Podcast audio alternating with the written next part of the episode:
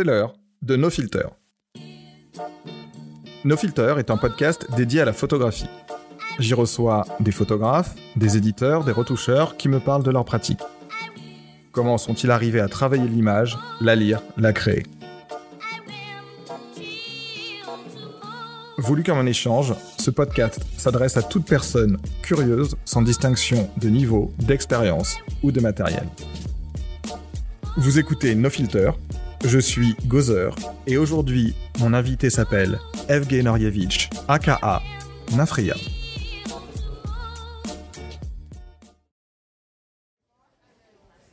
Mens sana incorpore sano.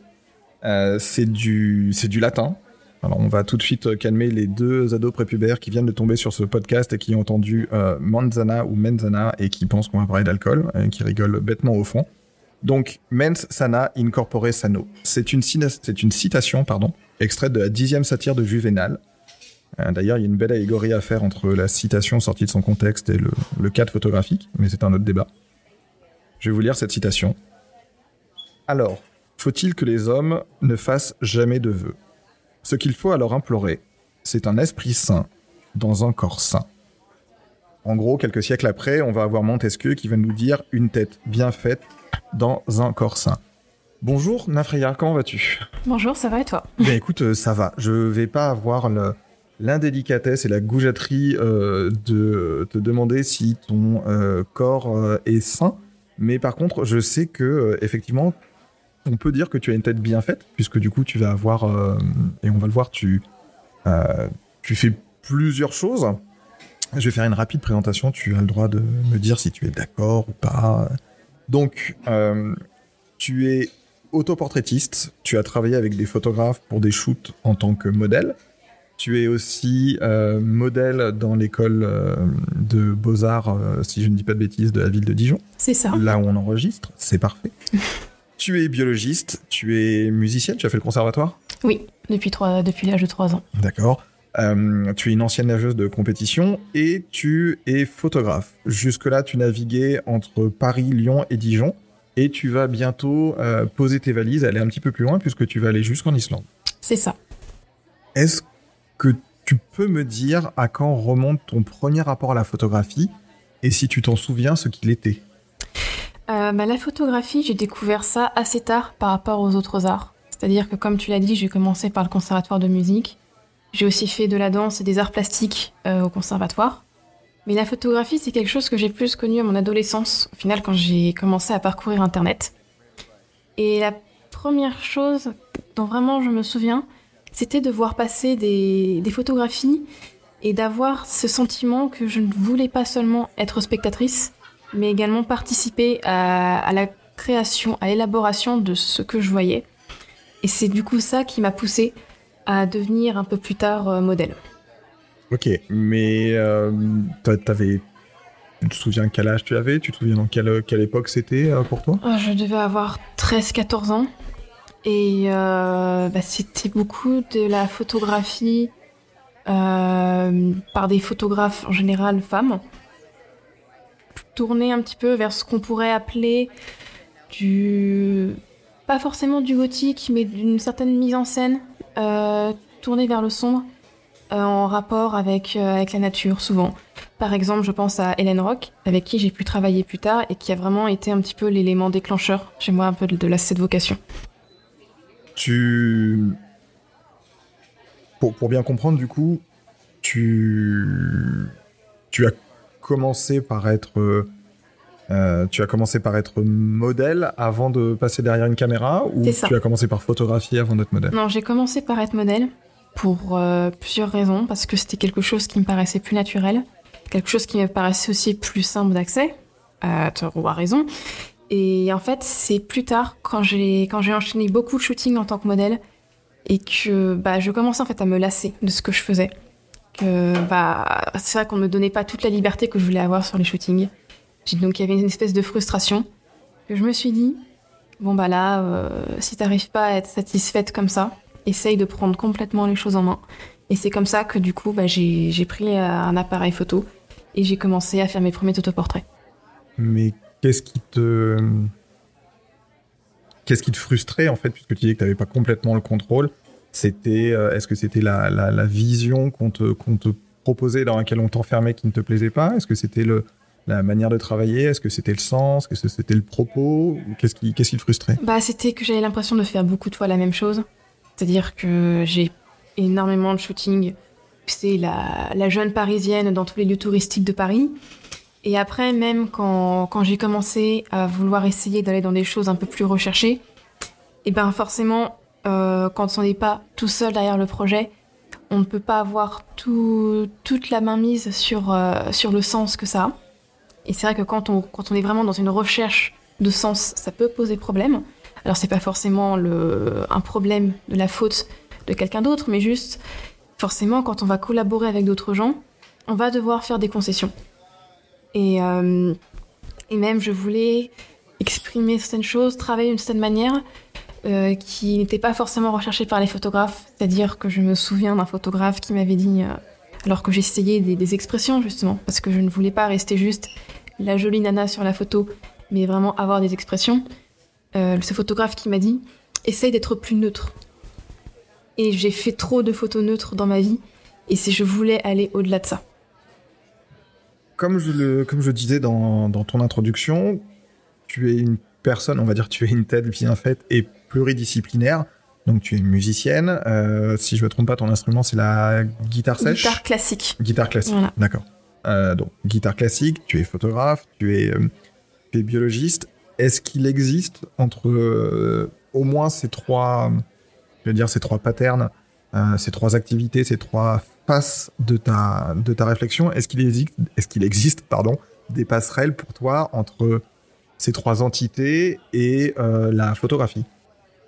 Alors oui, c'est-à-dire que déjà j'ai l'impression que moi j'y applique un état d'esprit un petit peu commun à savoir ne pas, ne pas voir les choses uniquement d'un point de vue détaché. Par exemple, en musique, ça va être voir la note uniquement pour la note et pas dans l'ensemble de la musique.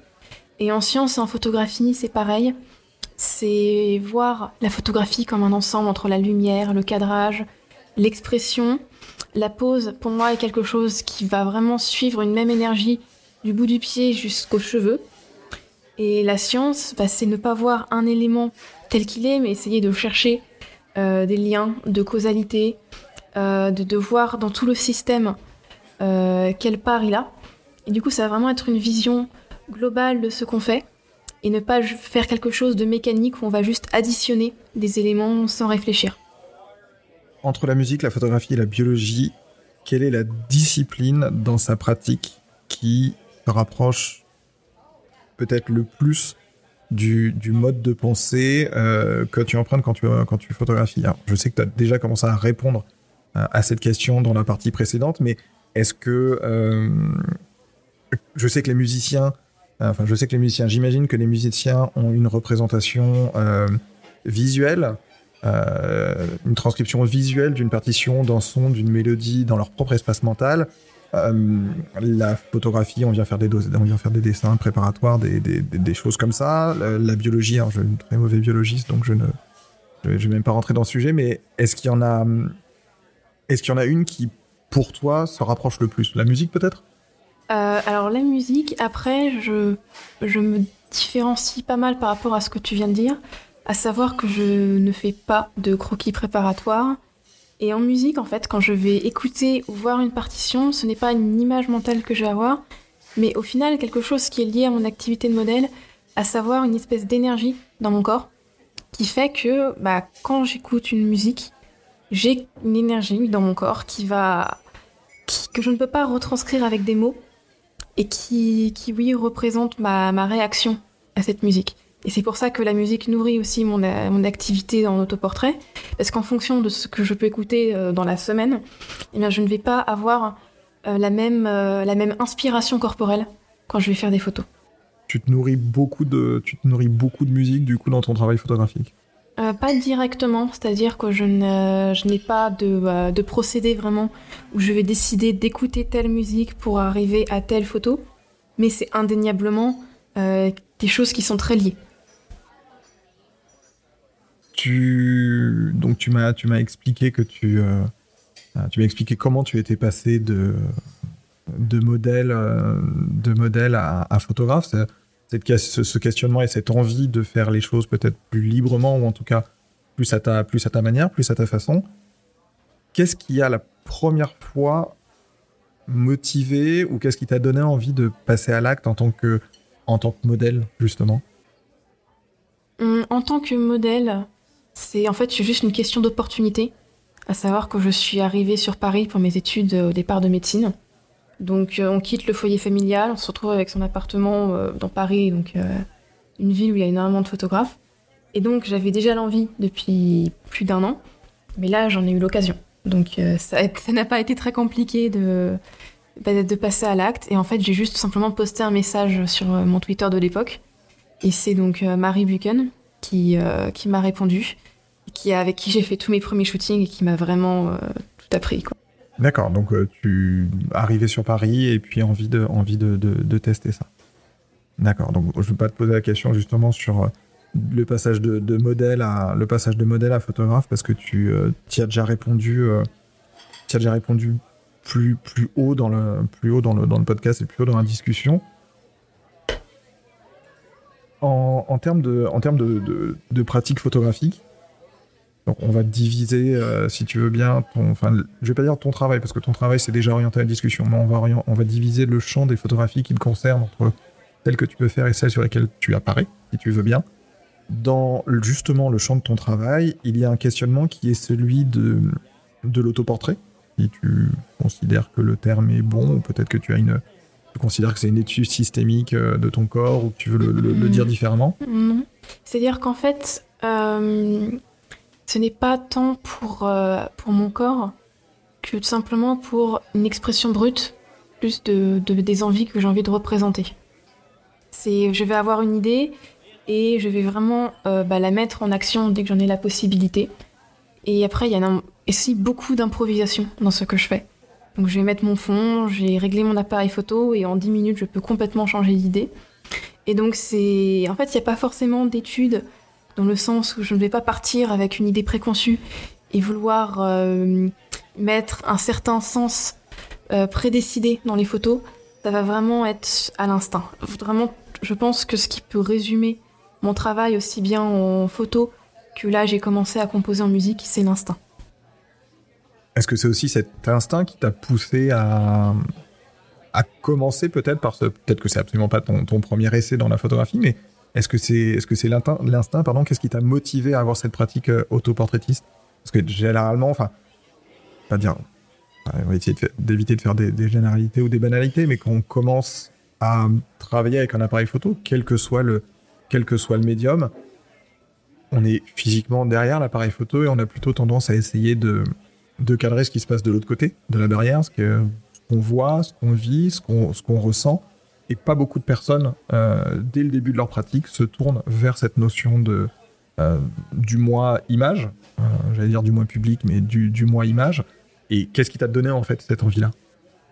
Bah, Je ne pense pas qu'il y ait quelque chose qui m'ait donné l'idée d'un point de vue clair, mais c'est que j'avais cette envie de d'interpréter. Savoir que quand j'ai une idée de photo, le fait de devoir la communiquer à un modèle, euh, bah, ça va être quelque chose qui va déjà un peu diluer le message.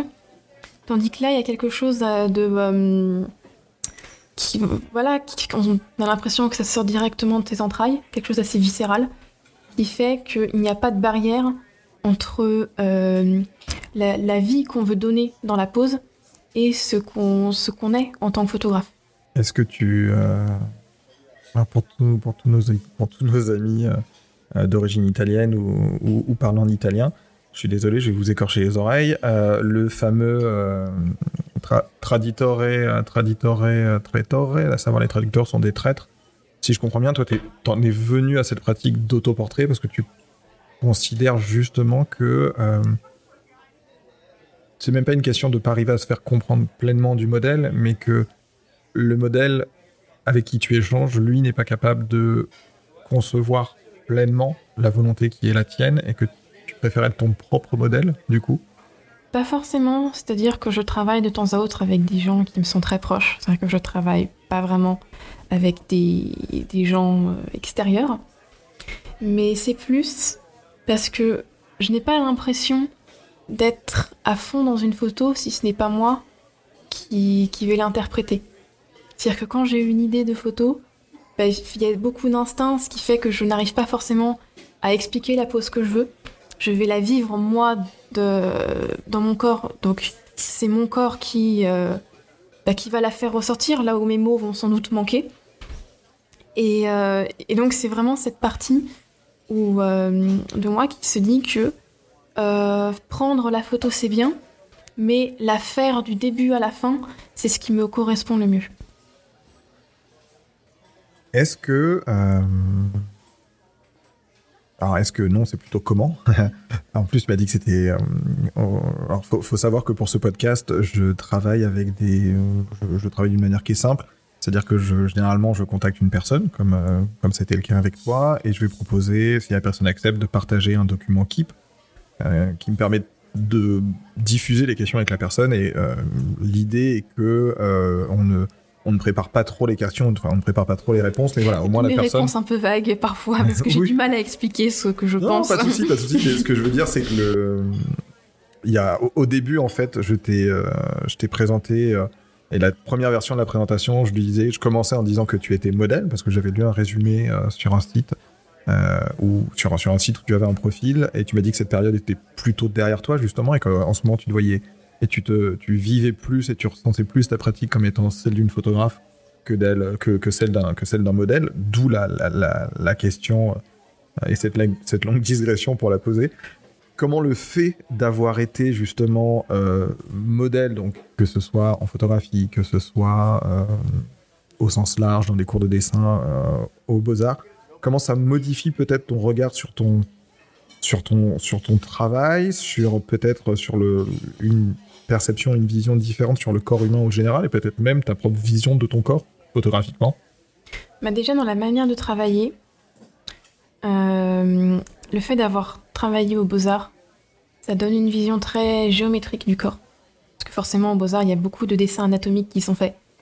Et c'est vrai que, par exemple, pour travailler, je déteste euh, les modèles qui enchaînent des poses toutes les deux secondes.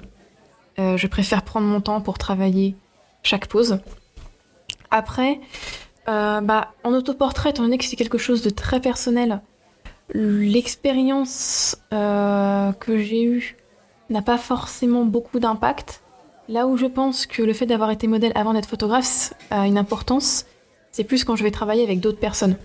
C'est-à-dire que je, je sais ce que c'est que de se faire manquer de respect par des photographes. C'est une, question qu'on va aborder un petit peu plus tard. Et, au final, en euh, fait, le fait, non, une chose où en autoportrait, le fait d'avoir été modèle m'a aidé, c'est que en ayant été modèle, j'ai reçu énormément de propositions de photographes.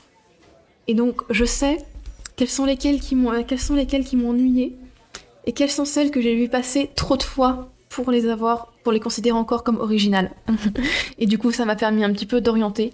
Parce que je me dis que si en tant que modèle, je n'avais pas envie de faire euh, ce projet, bah, j'allais peut-être euh, ne pas y penser en tant que photographe.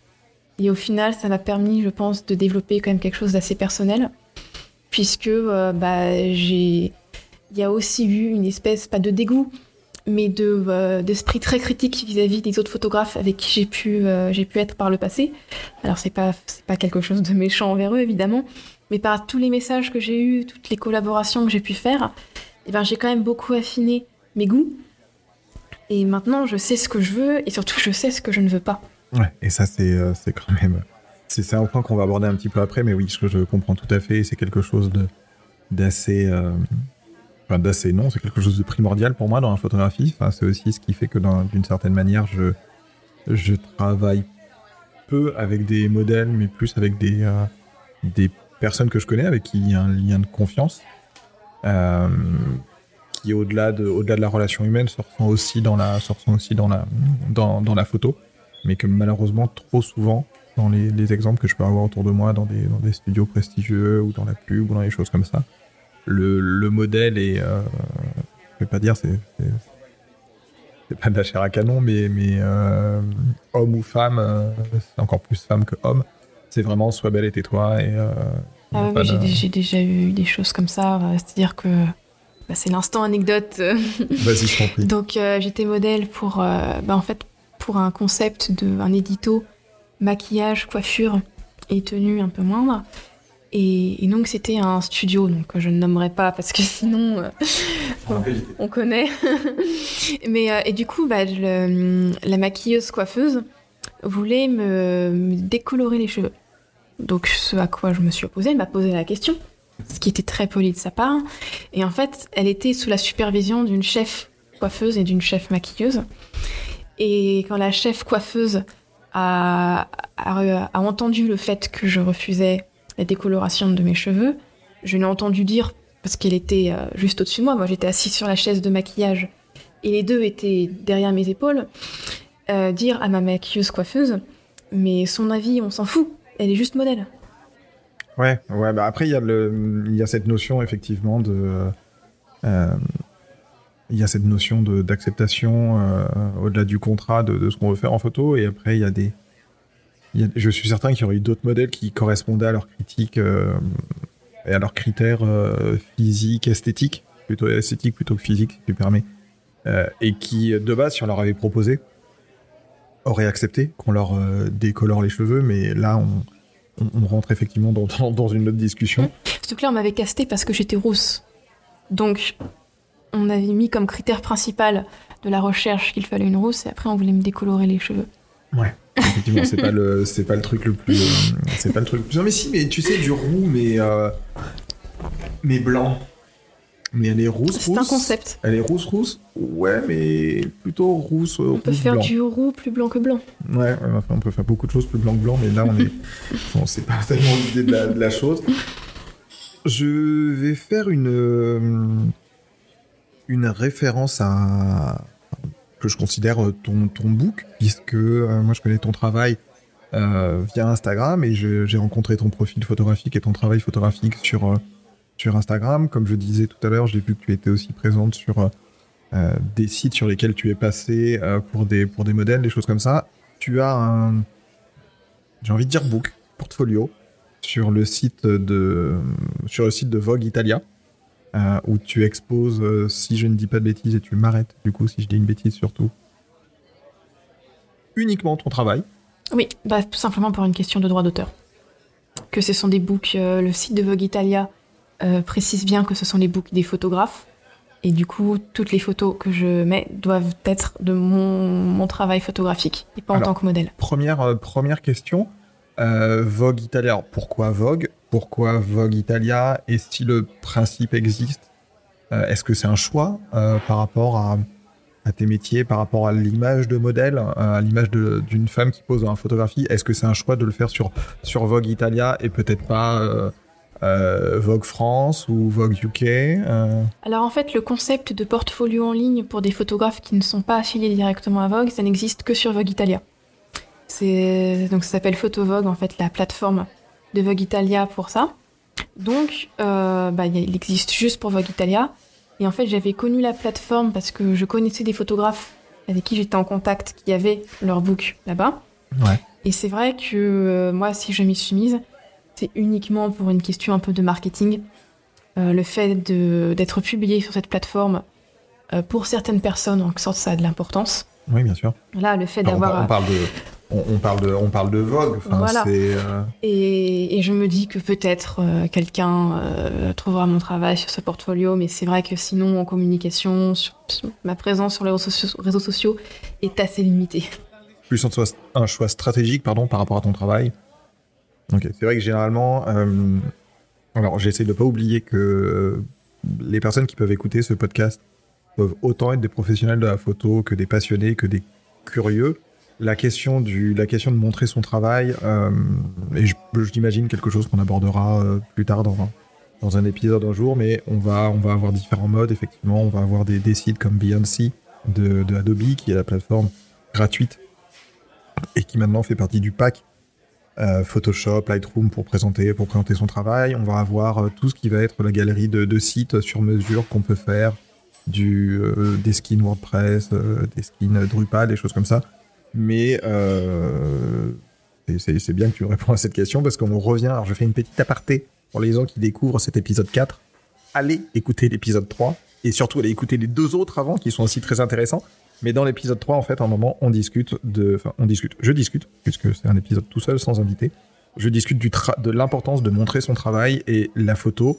Si vous faites une photo à un moment, c'est que vous voulez la montrer. Si vous partagez pas votre, votre, votre photo, euh, c'est triste, mais euh, c'est comme si vous achetez un, super bon gâteau et puis vous le mangez jamais, vous le laissez dans votre, vous laissez dans votre frigo sur le bord de la fenêtre. Enfin, c'est dommage, mais ça, ça fonctionne pas comme ça. C'est justement une question que je me pose actuellement. Celle de comment te montrer ton travail? C'est ça, c'est-à-dire que euh, bah, j'ai la seule plateforme que j'utilise régulièrement, c'est Instagram. Puisque Vogue, il y a notamment le, ils doivent accepter chaque photo, il y a un nombre limité de photos. Il y a, un ou une, enfin il y, a un, il y a un système de curation. Pardon, ça c'est bien, ça c'est très très bien. Voilà. Et, euh, et du coup, c'est vrai que bah donc j'ai vu que tu voulais en parler plus tard avec le shadow ban, etc j'ai beaucoup de mal à atteindre le public que je veux atteindre sur Instagram. Et c'est vrai qu'étant donné que je ne suis pas quelqu'un de très poussé vers euh, l'extroversion, je me pose de plus en plus la question sur comment montrer mon travail et est-ce que je dois vraiment le montrer? Parce que est-ce que le fait de voir que mon travail a du mal à marcher euh, auprès du public, au final, n'est pas plus néfaste que le fait de le garder pour moi? Alors, euh, petite digression euh, pour, euh, pour, pour, pour, te répondre, je pense que tu dois toujours montrer ton travail en photographie.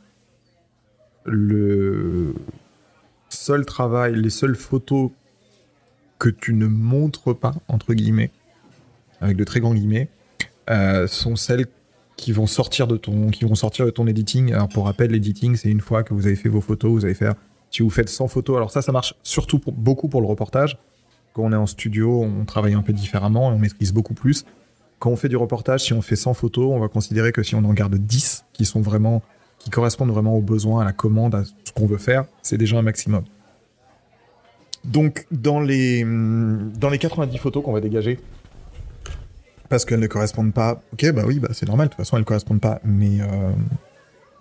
Non Je, je t'arrête tout de suite, il faut que tu montes ton travail. Pardon, le, fait après que euh, le public, euh, alors c'est vraiment une autre question qui va arriver après. Hein, euh, le fait que ça ne rencontre pas le public, c'est pas une question de la qualité de ton travail, c'est une question de la gestion, de la curation et de la plateforme sur laquelle tu poses. Il y a 500 pixels, qui est très bien. Je sais que tu as un compte 500 pixels. Alors 500 pixels, pour que les gens comprennent, ils découvrent peut-être aussi 500 pixels, c'était une plateforme et c'est toujours une plateforme qui a été assez réputé, assez connu il y a 6-7 hum, ans de ça, peut-être. Euh, et en fait, l'idée, c'était voilà, de faire une photo en 500 pixels, de sortir une photo avec euh, au moins un côté ou les deux côtés, pas forcément un carré, mais au moins un 500 pixels, qui veut dire une photo quand même assez légère. Maintenant que vous savez ce que c'est que la définition et la résolution, si vous ne le savez pas, écoutez cet épisode 3. Voilà, maintenant je ne le dis plus. 500 euh, pixels, c'est euh, une définition, enfin, du moins une largeur ou une hauteur qui est assez petite. Donc, sur les définitions qui sont actuellement 1920 par 1080, qu'on appelle le 1K, 4K, c'est 4 fois 1920 par 1080, ça représente une petite portion. Donc, ça veut dire des images lisibles facilement, chargeables facilement. Fin de la parenthèse sur 500 pixels. Donc, pour en revenir à ton cas, euh, si, si, non, mais il faut montrer son travail. C'est absolument. Alors, après, si Instagram ne correspond pas, tu as Pinterest, à la limite. Mais Pinterest, c'est euh, c'est pas vraiment une plateforme pour montrer son travail. Moi, j'utilise plus pour, euh, euh, pour faire de l'archivage, pour rechercher des pistes en photographie. Mais tu as du 500 pixels, ou alors, tu sais quoi, tu te mets, tu mets des billes dans, tu mets des billes 50 euros dans un, dans un skin WordPress. Tu installes WordPress sur un espace OVH que tu achètes, donc qui a un fournisseur d'accès. Tu gères ton site comme tu veux. tu peux gérer l'accès à certaines galeries avec des mots de passe. Euh, tu peux avoir des galeries publiques, tu peux avoir des books euh, plus spécifiques selon ce que tu veux montrer à qui tu veux montrer. Non, non, mais par contre, non, montrer son travail, c'est c'est pas forcément ton travail qui est en cause. C'est vraiment plus la plateforme sur laquelle tu le tu, tu, tu, la poses. Je vais faire une allégorie avec la musique. Si à un moment tu joues un morceau, ou c'est pas qu'il n'y a pas de. Alors, je, me perds, hein, mais c'est pas qu'il y a de mauvais joueurs, c'est pas qu'il y a de mauvais, de, mauvais joueurs euh, et que des bons instruments, mais ce que je, ce que je veux dire en fait, c'est que non, non, le travail il doit être montré, le travail il doit être partagé. Enfin, c'est le, je vais pas dire que c'est l'âme, mais c'est le, c'est une grosse base de la photographie en fait. On doit montrer notre travail en photo. Et voilà, c'était une question qui était en réflexion donc là depuis longtemps. Donc peut-être un site et euh, je lâche euh, l'exclusivité. Attention, vous l'entendrez en premier sur nos filters. peut-être, je dis bien peut-être, un projet de, de livre en fait, de recueil d'une part photo et d'autre part des explications sur la démarche d'autoportrait, de clair-obscur, plein de choses comme ça. Eh ben, on, on va. Je vais juste mettre un mot-clé, comme ça les gens, les gens qui connaissent, allez regarder Blurb, B-L-U-R-B, et on, discutera si tu veux hors, euh, on discutera si tu veux hors, euh, hors podcast de, de, la chose, euh, puisque j'avais exactement la même discussion avec l'invité du premier podcast, à savoir Monsieur Florent Renaud, qui m'a tiré les oreilles sur le, ce que j'ai dit sur l'argentique. Donc je ferai un erratum en fin de podcast.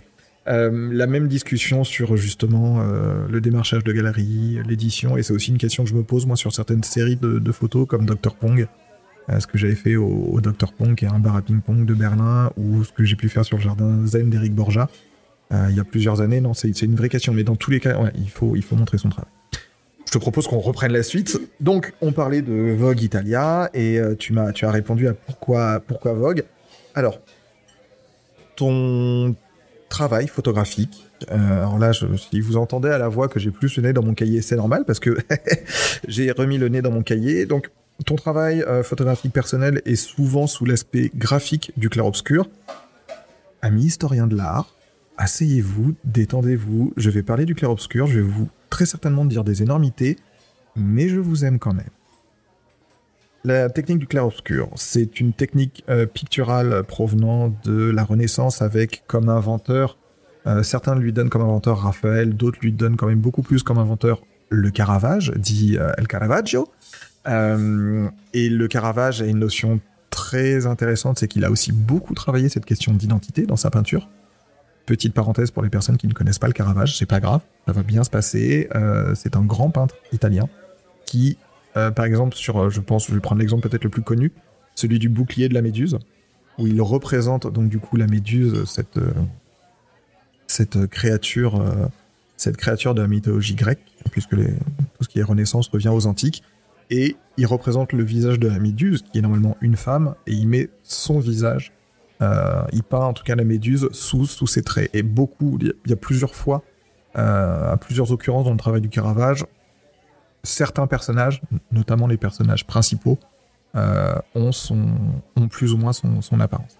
Après, de là à mourir sur une plage, euh, les historiens comprendront cette, cette, cette référence débile.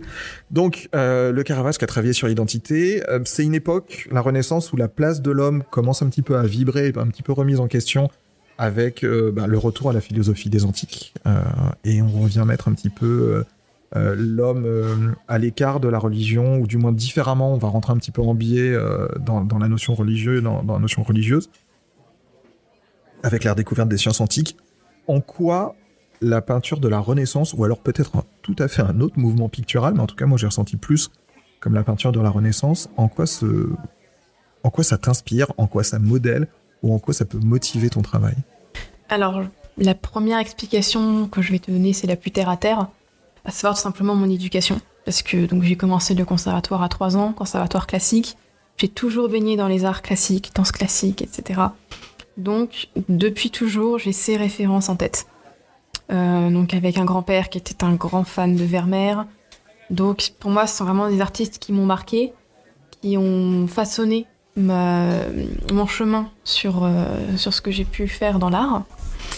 Et ensuite, euh, bah, le, le, Caravage, puis même Artemisia Gentileschi, que je préfère légèrement au Caravage, ont dans leur technique de clair-obscur quelque chose que j'aime beaucoup en photographie et qui pour moi est vraiment dans, mes premiers objectifs, euh, mes premières préoccupations quand je prends une photo, je dis toujours c'est sculpter la lumière.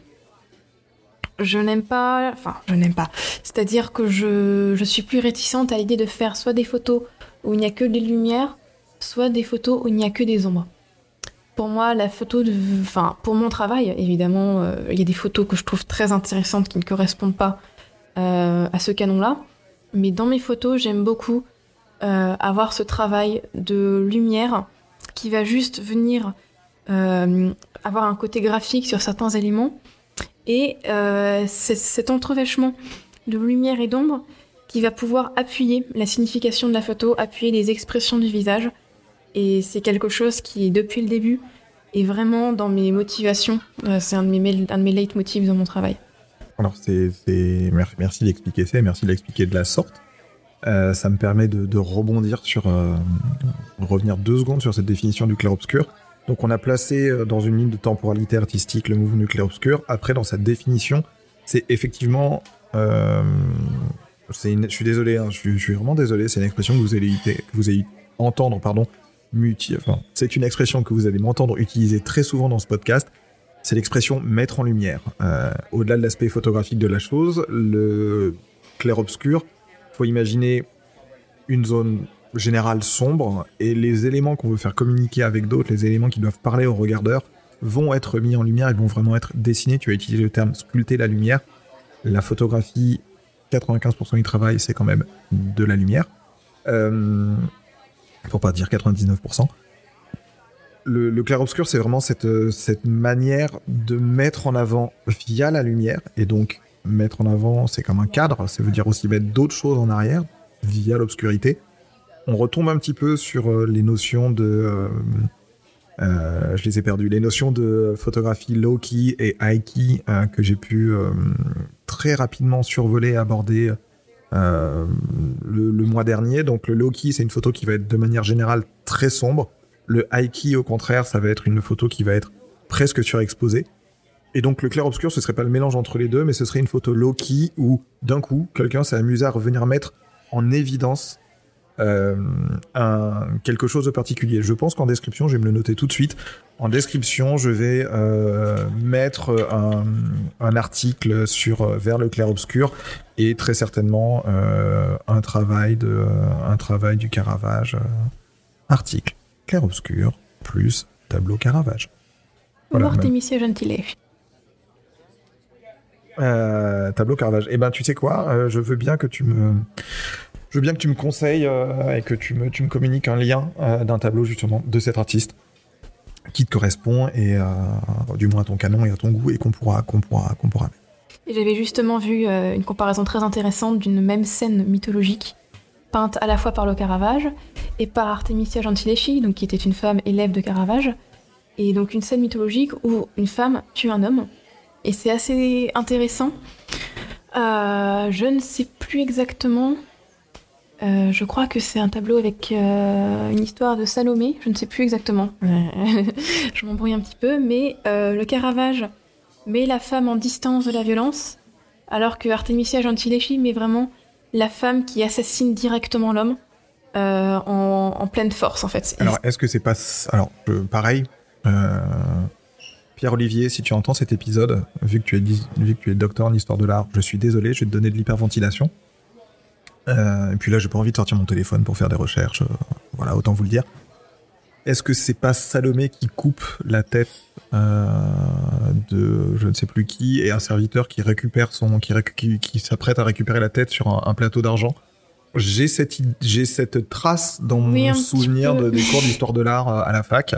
Donc je vois à peu près le je vois à peu près le le tableau, mais par rapport à ce que tu dis, ce qui est très intéressant, c'est que dans la vision où c'est le Caravage qui peint c'est euh, alors avec de très très très grands guillemets parce que j'espère qu'à l'époque c'était pas aussi sale que maintenant.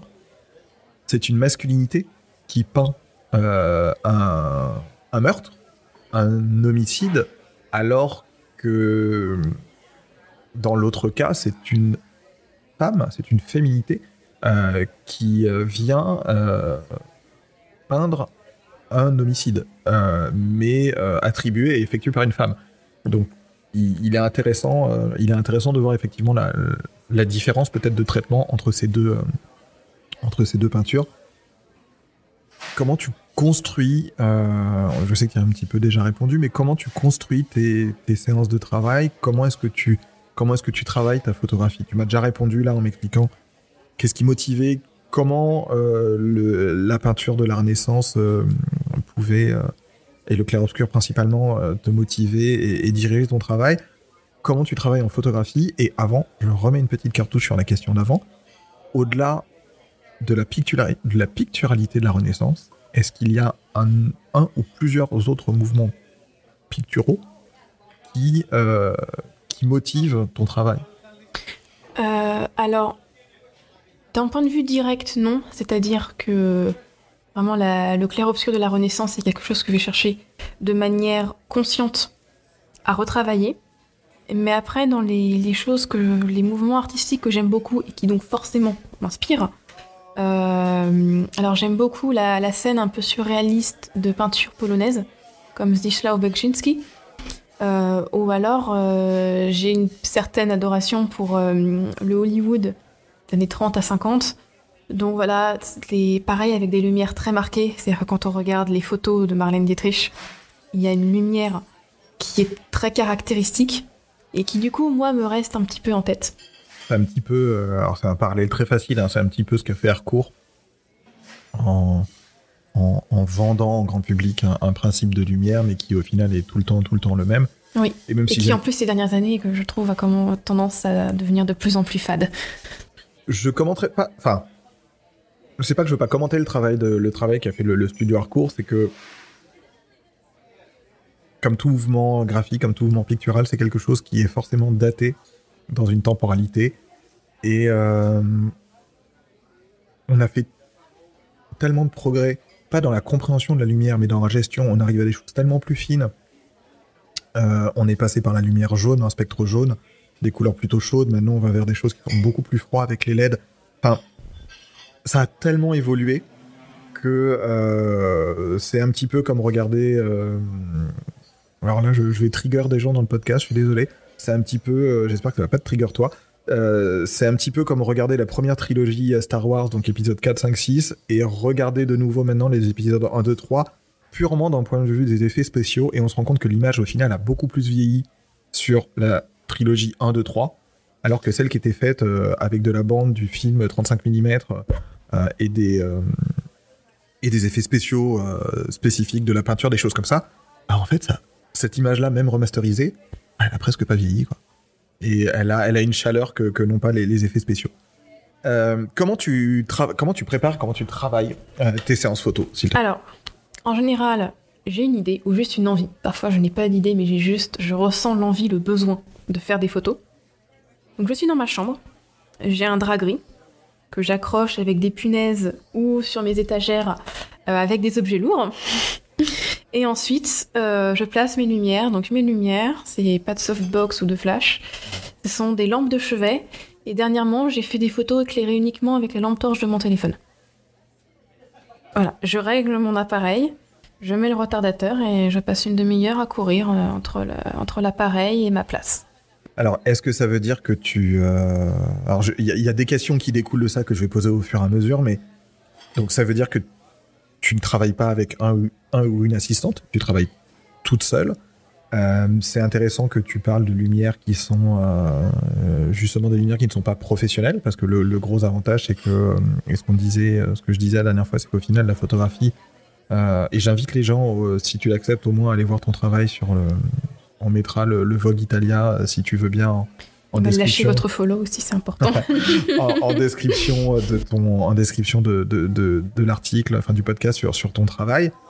Il y a vraiment, on avait eu déjà cette discussion euh, un petit peu il y, a, quelques mois, mais il y a vraiment un rendu pictural qui est très intéressant, un rendu technique qui est très intéressant sur ton, sur, euh, sur, ton, sur ton travail. Et à part si on va chercher des exifs ou des choses comme ça, on n'est pas capable de dire ah bah tiens, ça a été fait avec telle source de lumière ou euh, ou alors il y a un budget de 50 euros pour, pour faire. Et ce que je veux vous dire en fait, c'est que, euh, et, ton travail d'Infreya est très intéressant sur ça, c'est que la photographie en fait, c'est une question de créativité et d'envie.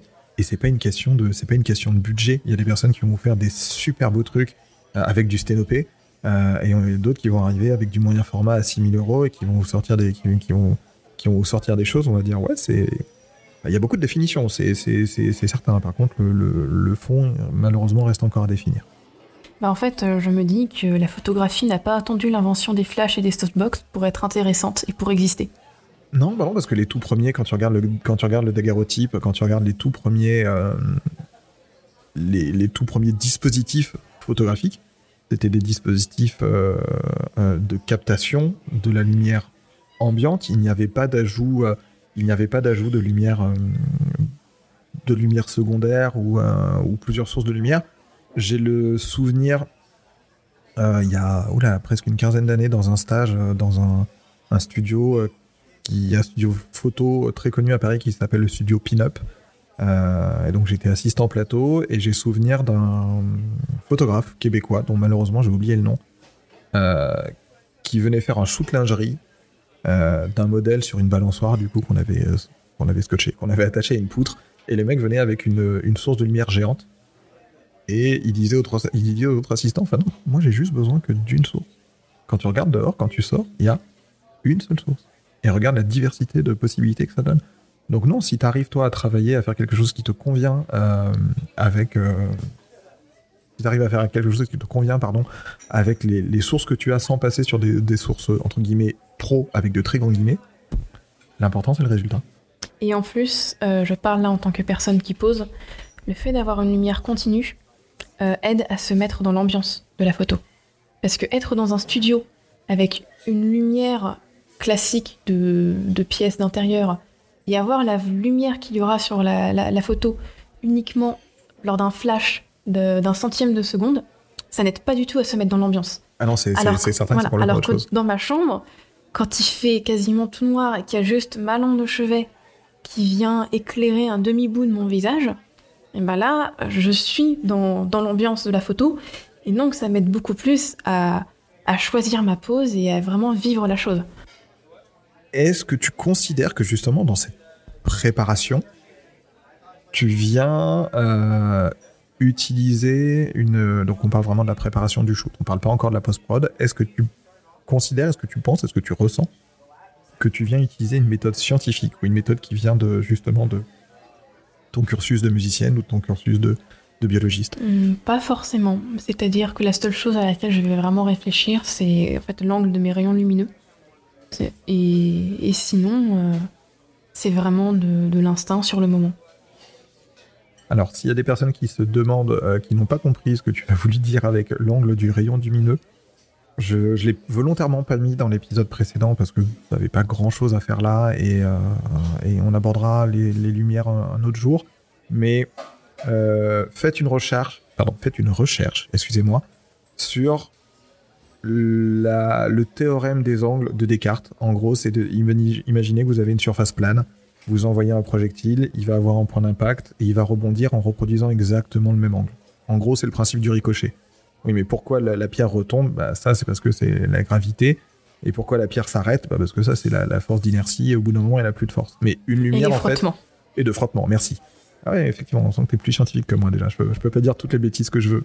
Mais effectivement, le théorème des angles euh, de Descartes euh, vous permet de, comprendre, c'est comme le billard, quand vous voulez faire une bande pour toucher une bille, vous avez deux types de lumière, vous avez la lumière directe, qui vient de votre source de lumière, et vous avez votre lumière indirecte, qui vient, euh, qui est une réflexion en fait, qui, qui est la lumière qui est renvoyée, qui est émise après la zone d'inflexion, après la zone de touche de la lumière. Donc ça déjà, c'est un truc qui est, qui est très important, mais on passera peut-être un jour un temps un petit peu plus long à à l'expliquer. Si c'est trop personnel, tu as le droit de faire pouce-pouce ou de euh, m'envoyer paître sans aucun problème. Quel questionnement tu poursuis. Tu as déjà un petit peu répondu, mais je veux vraiment la formuler différemment. Quel questionnement tu poursuis euh, dans ta pratique photographique de l'autoportrait? Est-ce que tu as trouvé déjà, enfin, quelle est la question que tu, que tu te poses à toi dans ton, dans ton fort intérieur, dans ton intime sur ce, au-delà de l'envie, hein, euh, qu'est-ce que tu recherches? Et euh, est-ce que juste, est-ce que jusqu'alors tu, as trouvé un, élément de réponse Il n'y a pas forcément de questionnement en fait derrière. C'est juste quelque chose qui, en soi, me paraît évident. C'est-à-dire que maintenant, je, je n'ai pas à me questionner sur ce que je veux faire passer dans une photo ou quoi. C'est quand, quand je ressens le besoin d'exprimer quelque chose par la lumière, par la pose, par le cadrage, je vais le faire. Et au final, c'est pas tant un questionnement que juste euh, le fait de s'autoriser la liberté de faire ses photos. Est-ce que ah, ça répond, mais j'ai quand même la poser parce qu'elle est dans le conducteur. Est-ce que justement euh, le regard que toi tu peux porter euh, sur le travail des autres photographes auxquels tu as participé en tant que, en tant que modèle, euh, est-ce que ça te permet d'affiner justement la réponse que tu me donnes? Comment ça? Est-ce que tu penses que si tu n'avais pas eu... Euh, on va déconstruire la chose, mais est-ce que tu penses que si tu n'avais pas eu ce rapport à la photographie en tant que modèle et cette envie, euh, et que, bon gré mal gré, tu te sois mis un moment à, cette pratique de l'autoportrait, est-ce que tu penses que ce parcours en tant que modèle et surtout la vision artistique, plastique, esthétique que tu peux donner au travail d'autres personnes où tu es modèle, est-ce que ça c'est quelque chose qui, module beaucoup ton envie dans ton travail ou est-ce que tu penses que c'est quelque chose qui au final euh, euh, tu serais quand même venu à la photographie et tu, aurais quand même euh, tu aurais quand même eu envie de travailler de travailler cette question du, portrait? Euh, je pense que ça joue en partie dans le sens où euh, bah, j'ai fait énormément de shooting en tant que modèle où j'étais représentée d'une certaine manière, donc quelque chose d'assez neutre, d'assez naïf presque. Et maintenant, bah, c'est pas que je veux aller à contre-courant de ça, mais c'est que bah, j'ai plus du tout envie de faire ça. L'envie que je pouvais avoir de faire des photos jolies, mignonnes, est complètement passé. Parce que maintenant, j'en ai une ribambelle dans mon disque dur. Et, forcément, j'ai envie d'aller plus loin maintenant. Et de vraiment me spécialiser dans, euh, dans cette partie un peu brute de, de la photo que je peux faire de moi-même. On va faire quelque chose de, de, particulier. Alors, j'imagine qu'effectivement, ça aura des répercussions sur euh, euh, la manière dont certains d'entre vous et certaines écoutent ce podcast et, et, et l'envisagent, mais autant c'est quelque chose sur lequel je vais être très clair on va faire ce que j'appelle le petit point masculinité toxique.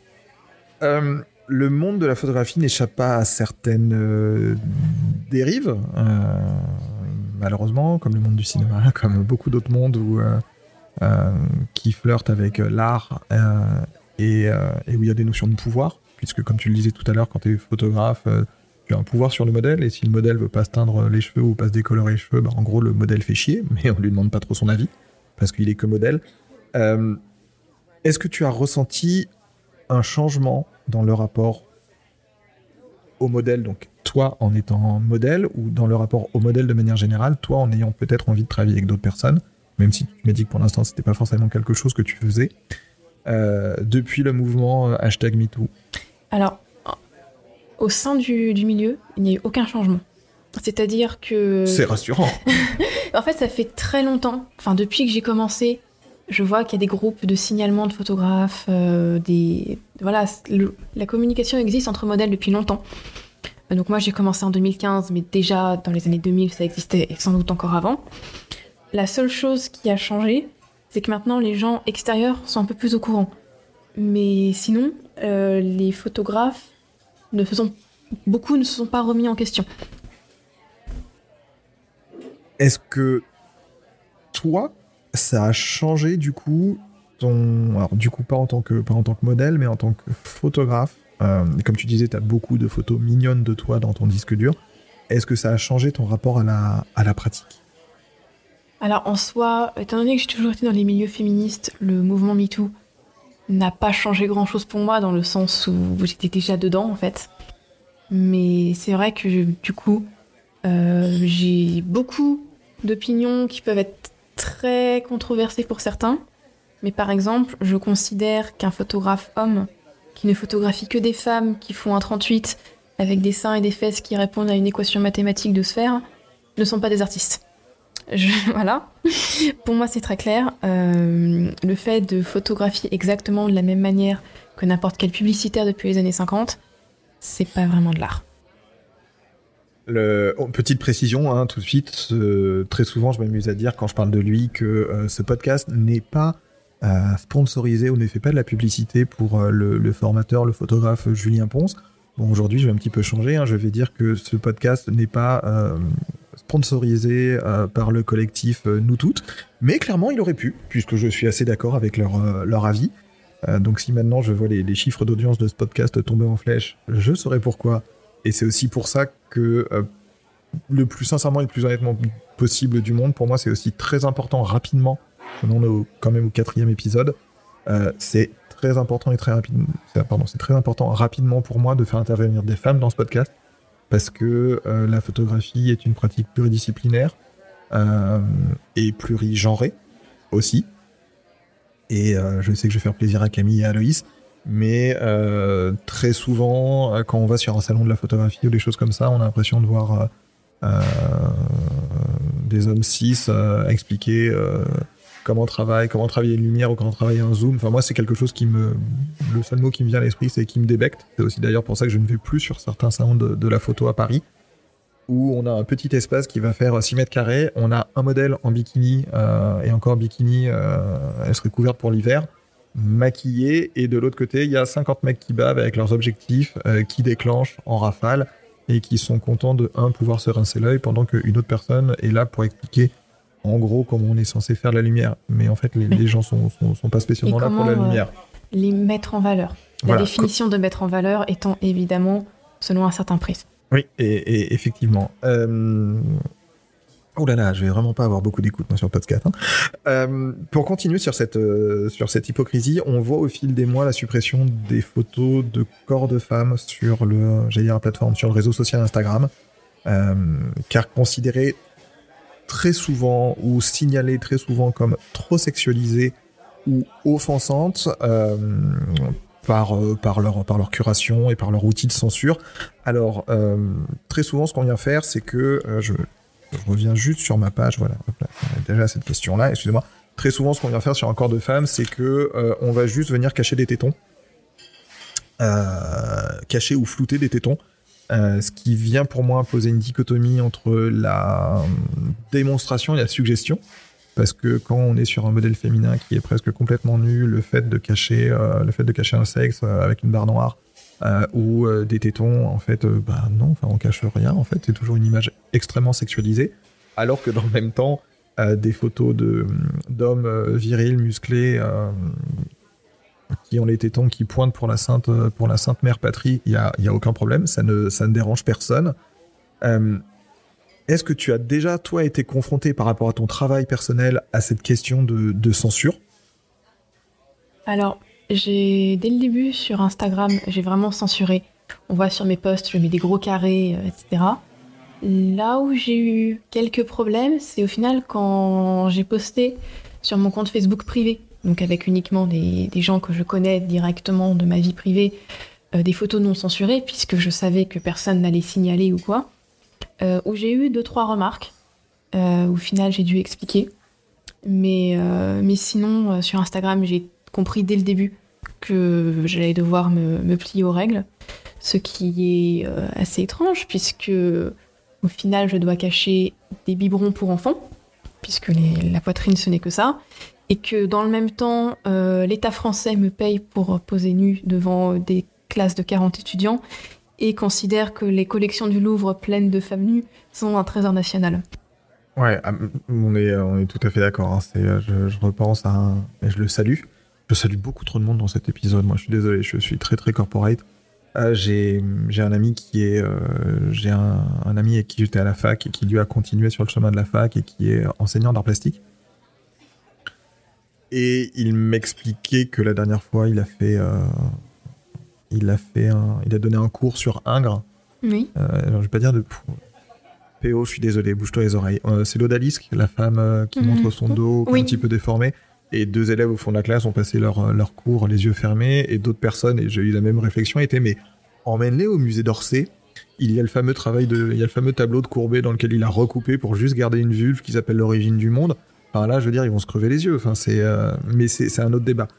Ce qui me, moi, ce qui me turlupine, c'est le cas de le dire, sur euh, sur Instagram, c'est vraiment cette, euh, c'est vraiment cette notion de censure en fait, parce que on va avoir parfois des personnes qui vont qui vont montrer des corps qui sont extrêmement extrêmement démonstratives, extrêmement suggestives.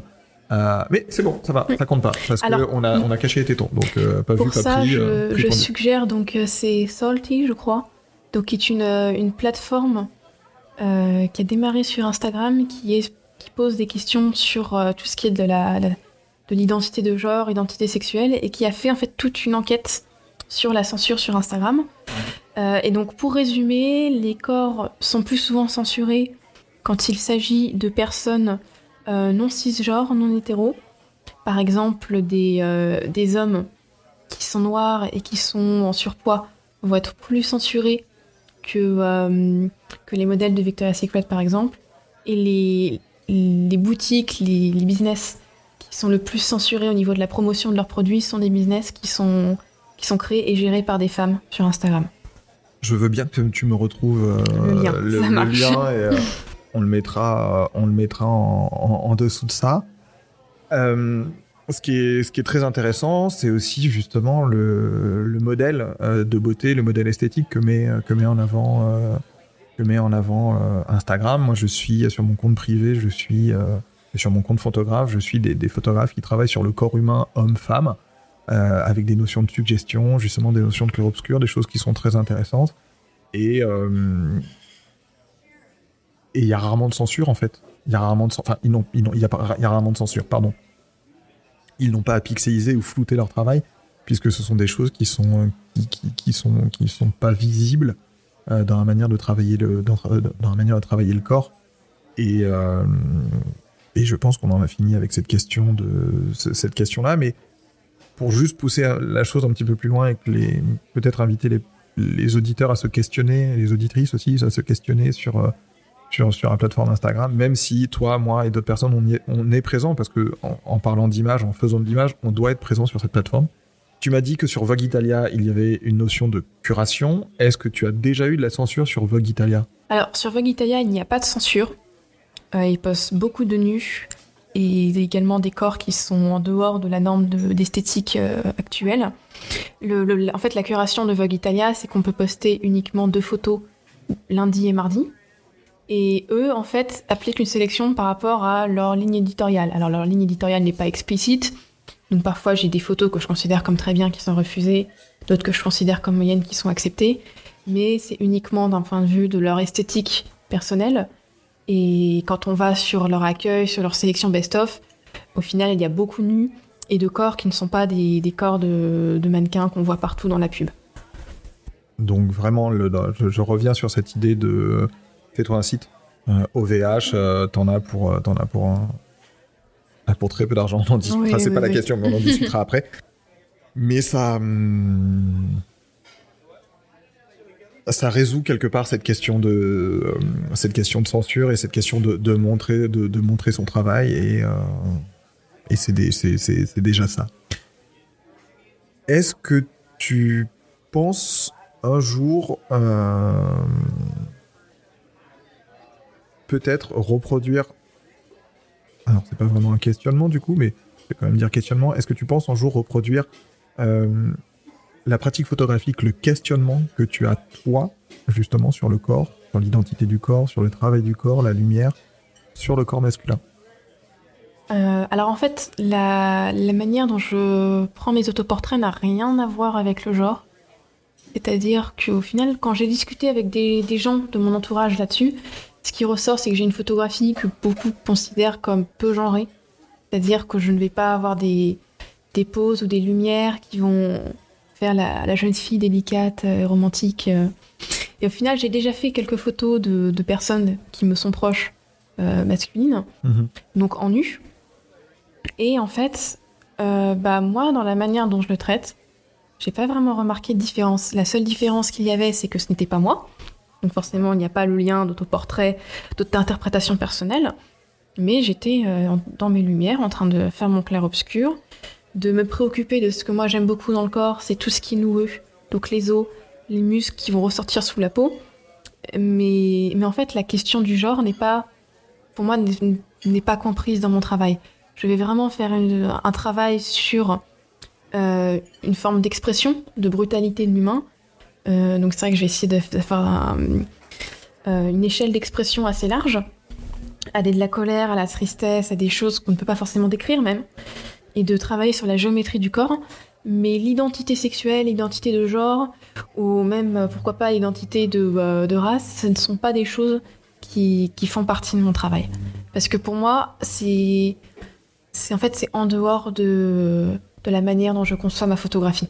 Ma photographie, ça va vraiment être sur une expression viscérale, donc qui va ressortir par le, par le corps, par l'expression, par la manière dont on va mettre en lumière et mettre en ombre certaines choses. Mais euh, la question d'identité est au final un peu secondaire par rapport à la, à la question du, oui, du, du corps brut.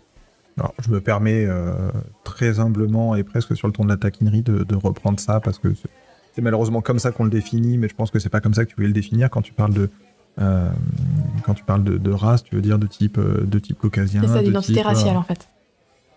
Est-ce qu'on peut considérer que la notion de race existe? Bah, dans la société dans laquelle on vit, oui, notamment dans la photographie euh, et dans, la photographie de mode. quand on voit que Naomi Campbell a dû l'ouvrir grand pour que les, défilés euh, engagent des modèles noirs. Euh, oui, il y a l'identité raciale, est importante dans la photographie. Et notamment parce que bah, je peux voir dans ce que je vois passer de, de photographes français ou étrangers que euh, bah, quand on veut faire du sexy, on va plus prendre en général une modèle blanche. Et qu'il y a notamment, j'ai pu voir des cas de blackface complètement euh, ignoble.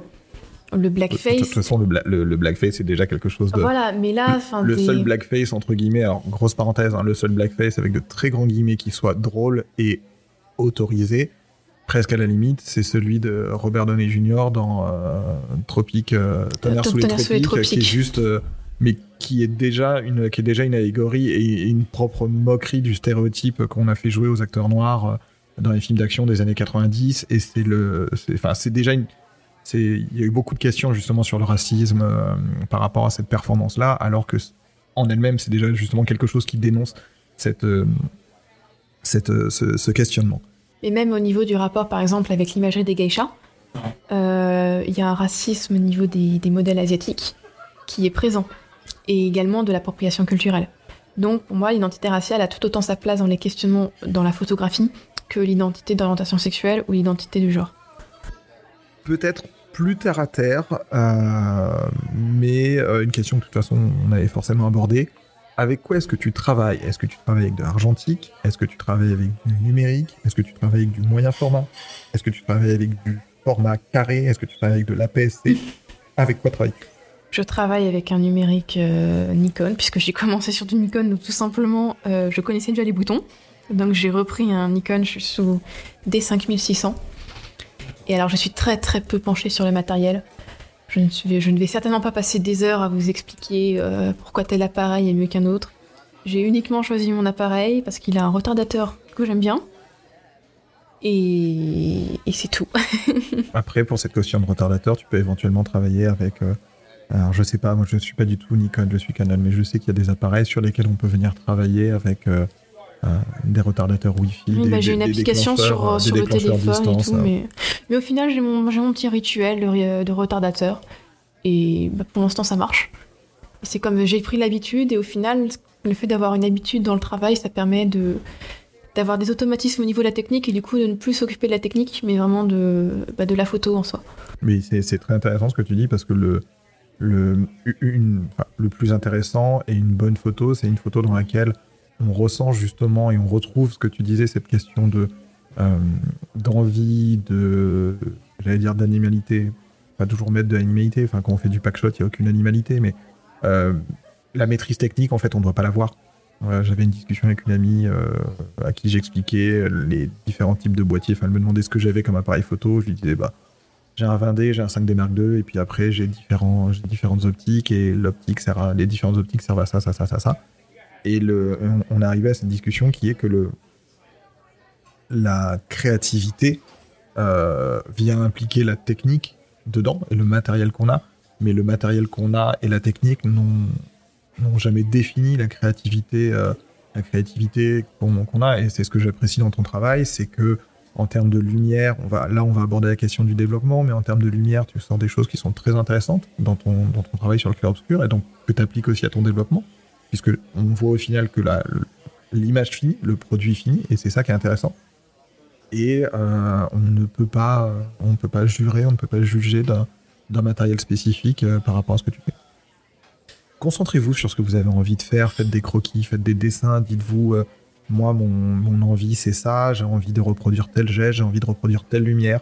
la, question, du, la question du, matériel et de la technique, c'est vraiment, euh, c'est vraiment secondaire. Le, plus important, c'est vraiment ce que vous voulez mettre euh, en termes d'énergie, en termes d'âme dans votre, dans, votre, dans votre photo. Il n'y a pas de supplément d'âme en photographie, en fait. La, photographie, c'est déjà une part de... Très beau ce que je dis. La photographie, c'est déjà une part de votre âme. Voilà, on va arrêter de dire des, des, bêtises. Euh, est-ce qu'il y a justement, tu m'as dit que c'était pas quelque chose qui t'intéressait forcément, mais pour le moment, est-ce qu'il y a quand même une pratique matérielle, j'insiste sur le matériel, pour les gens qui nous écoutent en photographie que tu n'as pas encore développé que tu voudrais tester. Est-ce que le moyen format? Est-ce que que du noir et blanc? Est-ce que que de l'argentique? Est-ce que des optiques, des optiques spécifiques? Peut-être des lumières? Est-ce qu'il y a quelque chose que tu n'as? C'est même pas une question de manque parce que quand on dit, quand on parle, on sent que dans ton travail, c'est pas quelque chose qui te manque. Dans ta créativité, ce n'est pas quelque chose qui te manque. Mais euh, est-ce qu'il y a des, choses que tu aurais envie de peut-être rajouter à un moment pour modeler ton, pour modeler ton travail? Là, comme ça, non. J'avais, je suis un petit peu en recherche d'un projecteur de lumière pour avoir une lumière vraiment très tracée, euh, plus qu'avec une lampe torche ou une lampe de chevet par exemple un vidéoprojecteur. Mais sinon, euh, ma foi, je suis très bien comme je suis actuellement. J'avais vu, de, je crois, dans ton travail, des, des, photos qui étaient sur des projections, euh, des projections de Cosmos ou des choses comme ça. Et c'était, je, vois, je, vois, effectivement ce que tu veux dire par cette notion de, de vidéoprojecteur ou de, de, projecteur de lumière. Comment est-ce que tu travailles ta post-production. Euh, ça me fait sourire parce qu'on avait déjà eu cette discussion il y a quelques mois de ça par Instagram et tu as dit oh, tu vas te moquer de moi. J'étais non du tout. Enfin, le, tu, tu, Alors, est-ce que tu shootes en RAW? Est-ce que tu shootes en JPEG? Euh, Est-ce que tu travailles avec une tablette? Est-ce que tu travailles une tablette à genre iPad ou un truc comme ça? Est-ce que tu travailles avec Snapseed? Est-ce que tu travailles avec euh, du Photoshop ou autre? Comment tu travailles? Comment se, passe ton process de, post-production? Alors, je prends mes photos, je les prends principalement en JPEG. J'entends déjà les, grincements de dents et les, les chocs des, crânes sur le sol après les évanouissements. Voilà. Euh, parfois un peu, un peu de, RAW. Mais sinon, en fait, je retouche principalement sur téléphone. Donc, deuxième AVC. Tu retouches ou tu développes? Euh, alors en fait, j'utilise euh, Snapseed, j'utilise également les applications gratuites pour téléphone de Lightroom et Photoshop parce que c'est vrai que ça, toutes les trois sont vraiment complémentaires. Et ma foi, c'est à peu près tout. Oui. Mais du coup, alors je, repose, je repose ma question, pas pour t'embêter toi, hein, parce que c'est quelque chose que j'ai soulevé euh, dans ce fameux épisode 3 qu'il vous faut écouter. et je ne reviendrai pas sur la définition entre développement et, retouche, mais tu, développes tes fichiers, tu, ne, ne, fais pas de, tu ne fais pas de retouche, à part peut-être sur, euh, sur assombrir ou unifier un fond, tu ne viens pas retoucher ton corps. Non, ah non, non, non. Enfin, le pire que j'ai fait, c'était supprimer un mauvais bouton d'acné sur le front. Voilà. Oui, oui, faut, oui. Faut que j'ai une boîte à son à côté du podcast, faut que je mette des claps, des bouts à la Friends. Ah, Mais sinon, bah, c'est colorimétrie, contraste, euh, exposition, enfin, ah, classique. ça t'arrive éventuellement de faire de la, de la retouche pour une question esthétique, mais c'est de la retouche mineure. Qui n'a jamais retiré euh, un bouton ou une cicatrice ou un truc euh, qui n'est pas esthétique dans une photo Mais c'est surtout, du, c'est surtout du, du, développement. Voilà, ou alors, donc, effectivement, unifier le fond, parce que j'ai juste un drap gris comme fond, donc parfois, on voit les, les plis. Et sinon, bah, quand je sors d'une journée de 10 heures de boulot, oui, parfois j'ai la marque du jean sur la hanche et donc il faut retoucher un petit peu. Est-ce que, euh, est-ce que ça t'arrive de faire ce que j'avais pu voir en, studio? Je me souviens d'un photographe qui était venu et qui euh, euh, avait utilisé des, des coupes flux. Alors, ce qu'on appelle coupe flux au réflecteur, ce sont des grandes, ce sont des grandes plaques de polyester. D'un côté, c'est blanc, donc ça renvoie, c'est un réflecteur. De l'autre côté, c'est noir, ça renvoie, mais du noir, donc c'est ce qu'on appelle un coupe flux. Et en fait, il en avait mis euh, de chaque côté de son appareil photo que les modèles ne voyaient pas. Et dessus, il était venu punaiser euh, un petit peu ce que ferait Pinterest maintenant sur un écran. Il était venu punaiser du matériel graphique, il était venu punaiser un, tableau de Klimt, euh, un, différents tableaux pour, pour pouvoir voir le geste qu'il voulait et demander au modèle de faire le même. Tu m'as dit que tu faisais pas de croquis préparatoires. Est-ce que, sans pour, autant utiliser des croquis préparatoires, est-ce que tu regardes des tableaux euh, spécifiques? Est-ce qu'il y a des moments tu passes euh, crois que c'est Dali qui disait ce que je fais, c'est que je reste un quart d'heure devant ma toile blanche et quand je sais comment je vais l'attaquer, quand j'ai visuellement, intérieurement le dessin dessus, la trame dessus, là je l'attaque. Est-ce que toi tu, tu passes un certain temps ou peut-être pas du tout parce que c'est tu fonctionnes différemment à dire ok voilà ça j'aime bien, je veux reproduire ça, mon idée c'est ça ou contrairement euh, ou peut-être à l'inverse, comme tu disais, tu fais tout à l'instant euh, Je fais principalement à l'instinct. Donc effectivement, ce que, ce que disait Dali, c'est quelque chose dans lequel je me retrouve énormément. Euh, ça m'est déjà arrivé deux, trois fois juste de, de faire en fait un défi. En général, c'est avec bah, des personnes avec qui je suis proche. On se dit, bah là, on se lance un défi. On prend tel tableau et on le reproduit chacun avec notre patte. Et j'en ai fait un là récemment. Et, et, au final, c'est pas ce que je préfère mais ça permet toujours un petit peu de, travailler euh, sa lumière, de, voir quelques petites choses qu'on pourrait améliorer parce que on a dans ce cas-là une idée précise du cadrage qu'on veut, la lumière qu'on veut, et on peut vraiment voir ce qui, est à améliorer. Euh, alors que quand je fais vraiment en improvisation, c'est plus euh, brut de décoffrage. Je me permets une, une petite incursion une petite résurgence sur ce que je disais euh, tout à l'heure au tout début, quand je, prenais, quand je parlais de la, citation de Juvenal et je disais qu'il y avait une allégorie de la citation et de la photographie pour ce qui est du cadrage. Euh, je m'explique très rapidement. Une citation, c'est toujours quelque chose de séparé de son discours principal et c'est une orientation. On décide de garder quelque chose de spécifique qui va pouvoir être euh, détourné, modelé, hors de son sujet. On va pouvoir lui faire dire ce qu'on veut. Le cadrage, en photographie, c'est exactement la même chose. À un moment, quand vous faites une photo, euh, là, on, part sur, on part sur du corps, on part sur l'autoportrait, donc c'est quelque chose de très très spécifique. Mais de manière générale, d'une manière purement théorique, le cadrage en photographie, c'est une citation. C'est venir décider de mettre quelque chose dans son cadre. Et si vous décidez de venir mettre quelque chose dans votre cadre photographique, ça veut forcément dire qu'il y a des choses qui ne sont pas dans ce cadre-là, tout simplement. De toute manière, j'ai toujours dit que la photographie ne représenterait jamais la réalité, notamment la réalité d'une personne puisqu'on va prendre une pose particulière dans une lumière particulière, une expression particulière, et donc on, ne peut tout simplement pas euh, faire une photographie du réel, puisque même dans, le principe même de la photographie, a des optiques, des transformations physiques, et donc on ne peut pas dire qu'on a montré la réalité d'une personne en l'ayant prise en photo. Le principe même de photographier, c'est venir capturer quelque chose qui n'existe pas déjà au moment où vous le, au moment où vous voulez le photographier. Même si vous décidez d'anticiper un mouvement, euh, il y, y, a toujours une fraction de seconde, c'est le cas de le dire. Puisqu'on parle de 1 sur X, on parle du fameux temps de pause la dernière fois, le, temps pendant lequel vous allez vous mettre sur la plage à bronzer.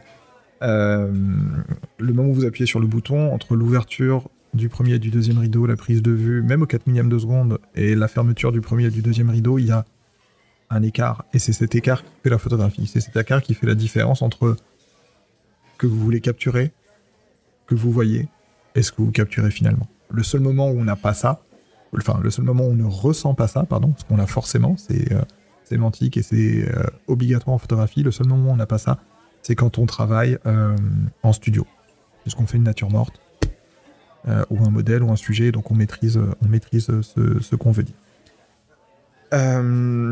En tant que femme artiste, en tant que photographe, en tant que modèle, quel rapport portent tes proches sur ton travail? Euh, Alors, mes proches, déjà, j'ai un peu fait une sélection sur euh, à qui je montrais mon travail. J'ai eu pas mal d'incompréhension au début, de gens qui ne comprenaient pas euh, bah, pourquoi je faisais ça, quelle était ma motivation, parce que pour eux c'était quelque chose d'inconcevable. Mais au final, maintenant, c'est quelque chose qui est bah, qui est naturel et évident pour la plupart d'entre eux. Euh, voilà, après, évidemment, euh, bah, j'ai tendance à avoir des gens dans mon entourage qui, sont en correspondance avec moi sur beaucoup de sujets, donc qui ont en général une mentalité qui fait qu'ils comprennent ce genre de démarche. Mais c'est plus euh, bah, avec les gens du coup qui ne sont pas de ce cercle qu'il peut y avoir quelques petits accrochages. Mais en soi, j'ai jamais eu vraiment de problème avec ça. Et par rapport aux, euh, photographes hommes et, femmes que tu peux que tu rencontrer, que tu peux avec qui tu peux échanger, parce que tu es passé de l'autre côté de la pratique. Quel est le. Alors, la première question, il y, y, en a, il y en a une dans l'autre. La première question, c'est quel est le regard de ces personnes-là sur ton travail? Alors, j'ai pas beaucoup de retours parce que euh, je ne suis pas vraiment portée sur le social. Et même le social euh, à l'intérieur du milieu photographique. Je sais qu'il y en a qui sont tous les week-ends en vernissage, etc. Euh, moi, je suis la spectatrice silencieuse. C'est-à-dire que je suis sur des forums ou des groupes. Mais, on t'appelle Silent Bob. C'est ça, exactement. On a, trouvé notre, on a trouvé notre Silent Bob de la saison 1 de je, parfait. je suis devant mon écran et puis bah, je, je regarde défiler mais je ne m'exprime jamais. Donc c'est vrai que j'ai vraiment très très peu de retours euh, de photographes. Euh, bah, C'est-à-dire que les seuls retours que j'ai au final ce seraient des photographes qui me suivent sur Instagram et qui commentent mes photos. Mais sinon j'ai jamais vraiment eu de retour. J'ai eu un retour une fois mais indirect, c'était un, un de mes très proches amis qui est allé à un vernissage et qui a montré mon travail au photographe. Euh, son avis m'a un petit peu déçu dans le sens où il m'a immédiatement rangé dans la case femme qui fait du nu. Alors que pour moi, en fait, le nu n'est pas une catégorie de photographie, en fait. Bah, j'ai l'impression qu'il t'a rangé dans, j'ai l'impression qu'il t'a rangé dans deux cases. Ce, ce qui va même appeler la, la, deuxième partie de la question, c'est qu'il t'a déjà rangé dans, un, dans la catégorie femme qui fait de la photo. Oui, voilà. Et la deuxième catégorie qui est euh, nu voilà. Alors que pour moi, le nu est juste un état du corps et pas un style de photographie. C'est-à-dire que je fais l'autoportrait, je fais du clair-obscur, mais le nu, pour moi, en fait, ça ne veut rien dire d'un point de vue photographique. Je, vois bien ce que tu, vois bien ce que tu veux dire, je, je comprends ce que tu veux dire. Est-ce que justement, peut-être que ça fait écho à ça, est-ce que tu penses que son, son retour aurait été, je vais pas dire encore plus cinglant, ou son avis aurait été encore plus tranché ou spécifique si euh, s'il avait perçu tout de suite que tu étais un, une personne qui est passée avant par le euh, par la, pratique du modèle pour des photographes? Je, je ne sais pas du tout. C'est-à-dire que de base, dans le milieu photographique, quand on est une femme, on va souvent être prise de haut. Les modèles encore plus. Après, c'est vrai que je me tiens très loin de ce milieu. C'est-à-dire que je suis très critique vis-à-vis -vis du milieu de la photographie, et notamment du milieu français. C'est-à-dire que bah, je me moque de. Je me moque, mais je suis très critique vis-à-vis bah, de tous les gimmicks qu'on peut retrouver. C'est-à-dire que quand on est un homme. Alors, si on est un homme de plus de 50 ans, on fait du corps féminin nu en noir et blanc dans un studio. Si attends, attends, est... parce que là, on, on, atteint le point, euh, on atteint le point. Voilà. Euh, on atteint le point d'Iconek que je ne pensais pas atteindre spécialement dans cet épisode. Bonjour. euh, donc, si on est une femme, si on a moins de 30 ans, on va faire de la photographie Instagram, donc avec euh, les petits effets vintage, avec des, des femmes, donc avec des mises en scène dans des bains de lait et des jolies fleurs. enfin voilà, j'ai fait un petit peu ma cartographie du milieu photographique. C'est compliqué parce que autour de moi, j'ai des personnes qui sont dans, dans, des communautés LGBT, qui sont artistes, qui sont performeurs et euh, euh, je, je, sais que c'est une blague. Enfin, je sais que dans ta bouche, c'est une blague cette histoire de cartographie, mais euh, ils sont un petit peu en diagonale sur ta carte. Enfin, tu vois, on aura beau l'appeler dans tous les sens, ils vont forcément toucher plusieurs zones. Oui, mais je comprends oui, ce oui. que tu veux dire. Mais voilà, c'est-à-dire que euh, en fait, on c'est pas que le milieu photographique est saturé, mais c'est que en fait j'ai l'impression que le milieu photographique en général est un milieu dans lequel il y a assez peu de remise en question. Donc on va avoir des, des milieux où les gens vont s'auto-congratuler entre eux. Donc voilà, les vieux, les hommes de plus de 50 ans euh, vont adorer faire tous les, dimanches leur workshop de nu en noir et blanc, pendant que toutes les femmes sur Instagram euh, vont avoir les mêmes presets pour avoir l'effet argentique sur leurs photos de, de jolis modèles dans des serres euh, ou dans des bains de lait. Et au final, j'ai l'impression que c'est quelque chose qui tourne en rond, où chacun va rester dans son truc. Et il y a d'une part peu d'évolution, et d'autre part un, une possibilité de discussion qui est très limitée. Et au final, bah, c'est pas quelque chose que je recherche, donc c'est pour ça que je vais très peu rechercher la compagnie d'autres photographes, parce que c'est pas ça que je recherche. Moi, je recherche vraiment des gens qui vont m'inspirer. Et ce que je dis souvent, c'est que il y a vraiment des personnes dans mon entourage, parmi mes proches amis, il n'y en a pas beaucoup, mais il y en a. Je me dis, ces personnes-là, juste par leur simple présence, me poussent à faire mieux, me poussent à m'améliorer. Et donc, bah, pour moi, ça n'a aucun intérêt de me mettre dans ce milieu photographique où, au final, bah, je trouve que leur travail n'est pas forcément ce que je recherche et la mentalité non plus. Alors, j'entends et je j'entends et je comprends. Est-ce qu'il y a des alors la question la question qui venait après, je vais la mettre en second plan du coup, parce que la question qui venait après, c'était est-ce qu'il y a des œuvres non photographiques qui t'inspirent, qui t'interpelle. On y a déjà un petit peu répondu. Bah, euh, tout back. J'adore back. Euh, la radio allemande passe de très bons disques. Euh, Papy fait de la résistance. Voilà, je suis en roue libre sur mes références. Je suis désolé. Tu ne recherches pas la, tu ne recherches pas la compagnie des, photographes en adéquation un petit peu par rapport à la, cartographie que, que, tu me sortais comme ça et que je, même sur un ton de plaisanterie que je comprends quand même et avec laquelle je suis euh, somme toute assez d'accord. Je t'enverrai le fichier entier un jour. si on fera un bingo si tu veux. oh là, je sais pas dans quoi je vais tomber, mais effectivement, chaque, fois, que tu reçois un, chaque fois que tu reçois un message d'une personne de la catégorie, tu coches, et puis celui qui remplit le bingo en premier a gagné. Oh, écoute, on peut, mais moi, mais, étant euh, un homme euh, m'approchant de la cinquantaine et ayant moins de, ayant moins de, de, succès que toi sur, sur Instagram, parce que forcément, qu'on est une femme. Euh, ah bah, pour une fois qu'on est privilégié. Euh, je, reçois peu de, je reçois peu de, de, messages de photographes. Peut-être qu'avec le compte No Filter, on va avoir des échanges avec des photographes. Je serais, je serais ravi. Tu ne recherches pas la compagnie des photographes, ok, mais est-ce qu'il y a des photographes, est-ce qu'il y a des travaux photographiques spécifiques qui ne sont pas forcément de l'ordre du nu, euh, des traitements, des cadrages, des choses que tu apprécies et qui t'inspirent? Oui, alors en fait, en général, ça peut paraître étonnant, mais les photos qui m'ont le plus marqué d'un point de vue lumière étaient des photos d'architecture. Des photos prises d'intérieur de cathédrale. Euh, il y a notamment. Euh, c'est Frédéric, je crois. Et euh, j'ai perdu son nom, mais un photographe qui avait. Un photographe tchèque qui avait pris en photo la construction, enfin la, la rénovation d'une cathédrale à Prague. j'ai perdu son nom, c'est terrible. C'est euh, terrible. Ivan, c'est terrible Non, non, non. c'est mauvais, je suis. Ah oui, oui, oui. Euh, c'est Joseph Soudek, voilà. Eh ben voilà, une mauvaise blague et on trouve la référence. Exactement, donc Joseph Soudek. Et, euh, et en fait, j'étais tombée sur un article qui, qui, décrivait le travail de ce photographe comme la théologie de la lumière.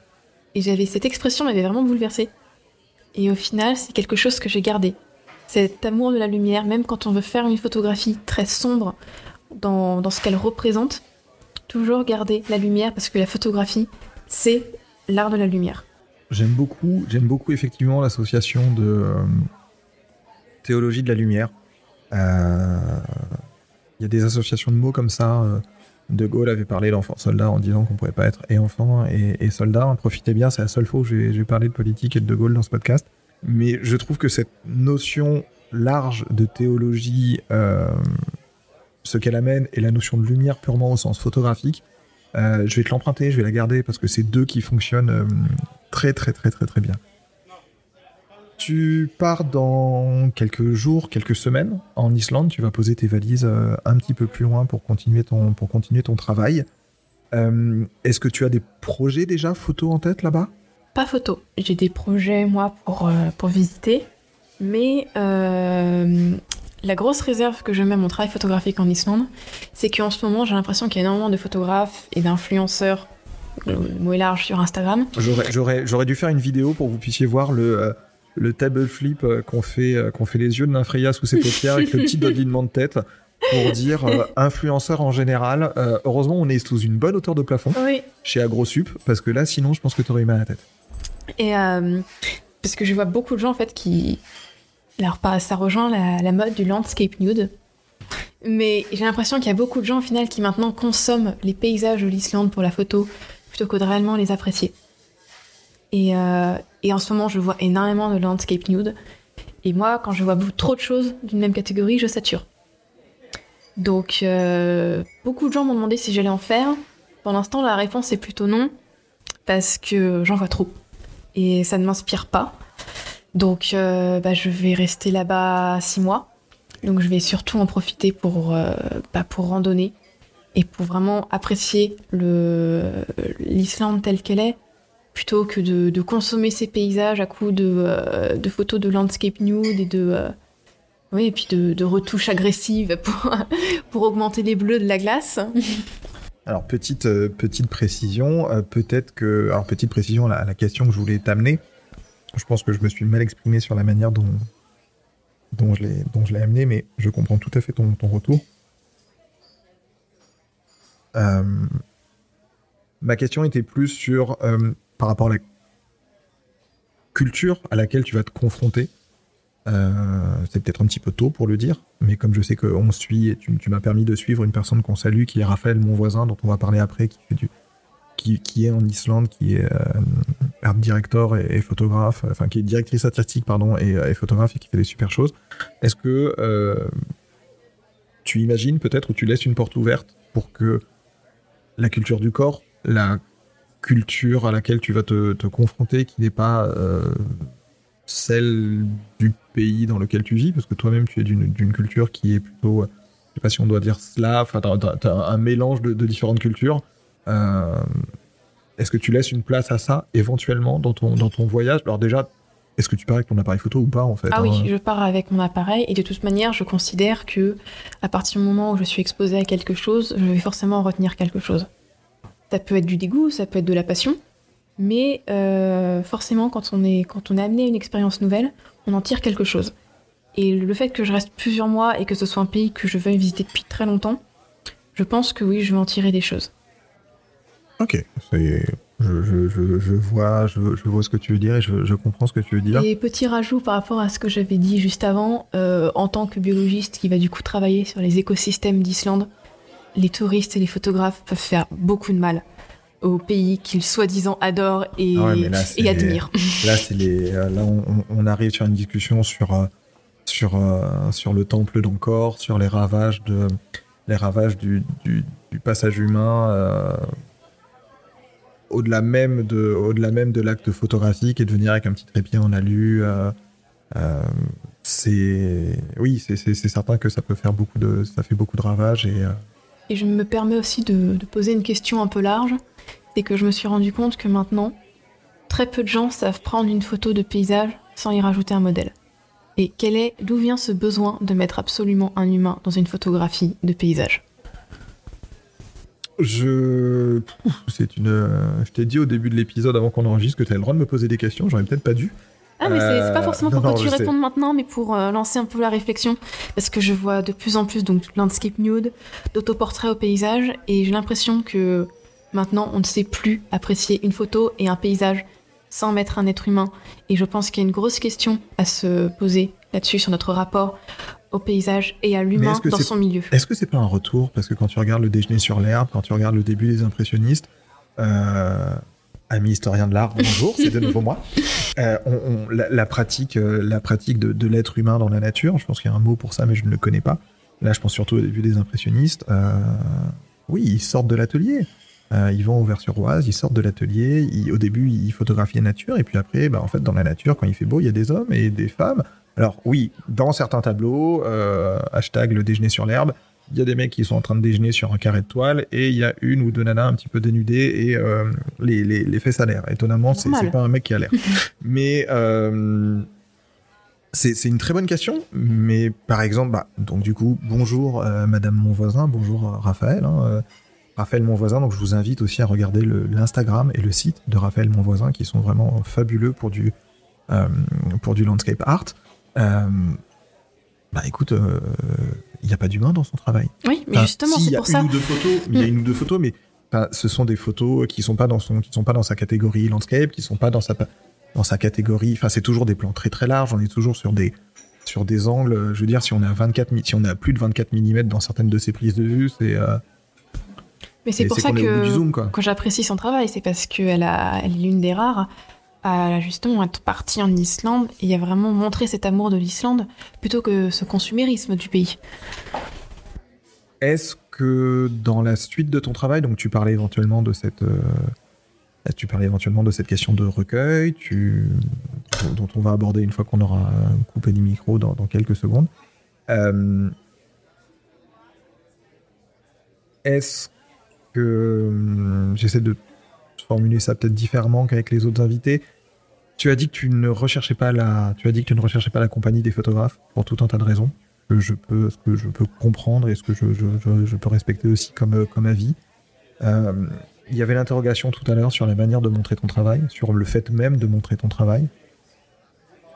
Est-ce que tu envisages à un moment une exposition? Est-ce que tu envisages un, est-ce que tu as envie de passer le, cap de l'impression? Alors, c'est envisagé. J'ai réfléchi depuis quelques temps, j'avais pensé à faire des tirages tests, mais vu que je pars en Islande très bientôt, bah, je vais pas avoir le temps de les recevoir euh, avant mon départ.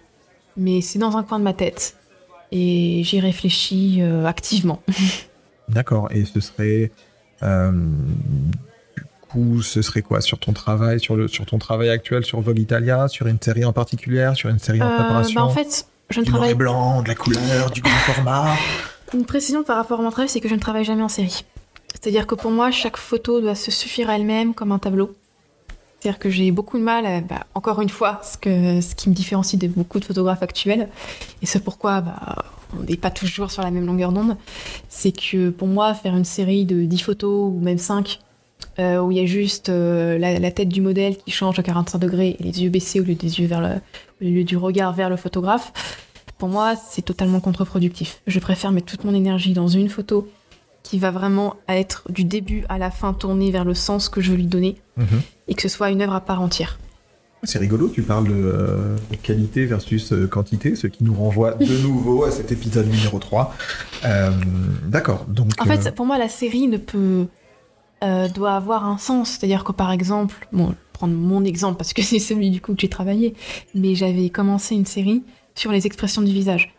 Et donc là, il y en a une, il y en a une que j'aime beaucoup qui est divisée en quatre. Dans Vogue Italia, oui justement. Vogue Italia, voilà, qui, était, qui, était, qui était très, très bien. Et donc là, effectivement, pour mettre dans une photo toutes les expressions du visage, c'est un peu compliqué.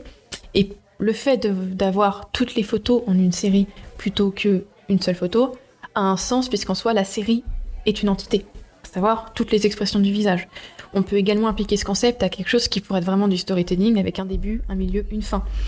Mais pour moi, quand il y a des œuvres uniquement j'ai dire esthétique, mais c'est à prendre au sens large, c'est-à-dire que ça ne veut pas forcément dire que c'est juste des photos pour faire joli et qui n'ont aucun sens, mais des photos qui n'ont pas cette notion de déroulement ou de vraiment faire partie de quelque chose de plus grand, le fait de faire une série, de faire deux photos ou dix ou quinze, n'a absolument aucun intérêt. Mais de toute façon, là on parle vraiment juste d'une question de publication et de montrer son travail, parce que très souvent tu dois faire une ou deux, trois photos après comme on disait tout à l'heure, tu gardes juste celle qui te correspond dans ton editing et que tu vas et que tu vas travailler. D'accord. Euh, bah écoute, on arrive à la fin de on arrive à la fin de ce quatrième épisode. Est-ce qu'il y a quelque chose que tu veux euh, partager avec nous, rajouter sur ta, rajouter sur ta pratique euh mm, Ma foi, non. Je crois qu'en plus d'une heure, on a dit euh, pas mal de choses. on est pas mal. Hein. On, va atteindre, on va atteindre l'une heure, l'une heure. Bravo. Une heure et demie. bravo, Bowser. On va atteindre, on va atteindre une heure cinquante à peu près là. Donc. Merci beaucoup. merci à toi. Bah, merci pour le temps que tu m'as accordé. Merci de, de m'avoir euh, aider aussi à préparer ce, podcast, puisque tu, as joué le jeu du document Keep et de regarder, de, euh, de, mettre, de mettre certaines questions, comme justement le rôle des femmes que j'ai commencé à préparer dans mon questionnaire et tu l'as poussé dans des sens qui étaient très intéressants. Donc un, très grand merci à toi pour ce, travail de partage et pour avoir pris le temps de nous parler de ton, de ton travail. Euh, Eratum, par rapport à l'épisode 2 euh, avec Day Anne, à la suite d'une remarque de monsieur Florent Renaud, euh, donc l'invité du premier épisode, euh, où je parlais de la photo argentique. Et je parlais d'un enseignant que j'ai eu au Beaux-Arts qui disait que la photo argentique n'atteindrait jamais la qualité de la photo argentique. Et je lui disais, mais bon, en gros. Tu veux dire la photo numérique n'atteindrait jamais le niveau de la photographie argentique la photo, la photo numérique, merci, n'atteindrait jamais la photo argentique. Je continue. Qu'on soit bien d'accord, j'adore la photographie argentique.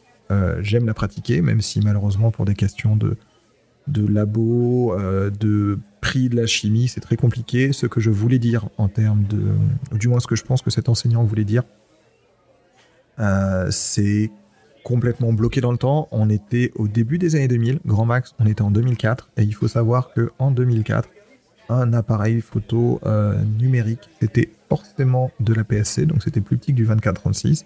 Et je crois qu'à cette époque, le plus défini, c'était du 8 millions de pixels. Donc on était vraiment au, tout début, tout début, tout début, tout début de la photographie, euh, de la photographie numérique. Donc euh, s'il y a des personnes qui, comme ce cher monsieur Renault, euh, ont sorti, ont senti leur, leur pellicule ASA sans ISO vibrer dans leur poche, à l'énonciation de, de, de, ce que j'ai pu dire à ce moment-là, il faut surtout pas mal le prendre. Euh, C'était vraiment pas le but. Merci encore beaucoup de ton, de ton accueil, de ton temps, de ta disponibilité, de ta, de ta bonne humeur. Euh, et de ta sincérité aussi sur, sur les, les, différentes questions. Toujours là pour ça. On va remercier euh, AgroSup, Dijon, qui ne le sait pas, mais qui, euh, pendant euh, deux heures de temps, a hébergé nos filters. Donc, c'est un petit peu le, le, pendant du studio 404 de Monsieur Lame et des autres. Donc, ne cherchez pas la pièce dans laquelle ça a été enregistré. 76. Euh, 75. 275, pardon, 75. Bonne fin, de, bonne fin de journée à vous, bonne continuation. On se donne rendez-vous très prochainement dans un prochain épisode. Euh, la prochaine invitée, parce que ce sera une prochaine invitée. On va encore continuer avec des femmes, parce qu'elles ont encore beaucoup de choses à dire. Et j'ai encore tellement de choses à leur demander, notamment en photographie. Euh, ce sera, on va voir comment je vais gérer la suite, mais voilà, on, va avoir, on va accueillir une, une, jeune femme. Je vous dis pas encore euh, ce sur quoi et comment elle travaille, parce qu'un petit peu comme ton travail, Freya, c'est quelque chose de, de, très particulier et je vais pas dire de niche, mais euh, presque. Merci beaucoup. À très bientôt. Euh, on termine cet épisode de, de No Filter. N'hésitez pas à vous abonner aux réseaux sociaux, n'hésitez pas à poser des questions. En article en dessous, je vais mettre un lien vers le travail de Raphaël, mon voisin. Je vais mettre un article vers le clair-obscur. Et si tu veux bien, on mettra cette notion, cet article de Salty sur le de sur le sur le body shaming euh, et sur la censure et aussi euh, les tableaux du Caravage et de son élève, euh, de son apprenti dont on parlait. Merci beaucoup. Bonne fin de journée. Au revoir. À bientôt. Et ben je te souhaite un très bon voyage. Merci. Au revoir.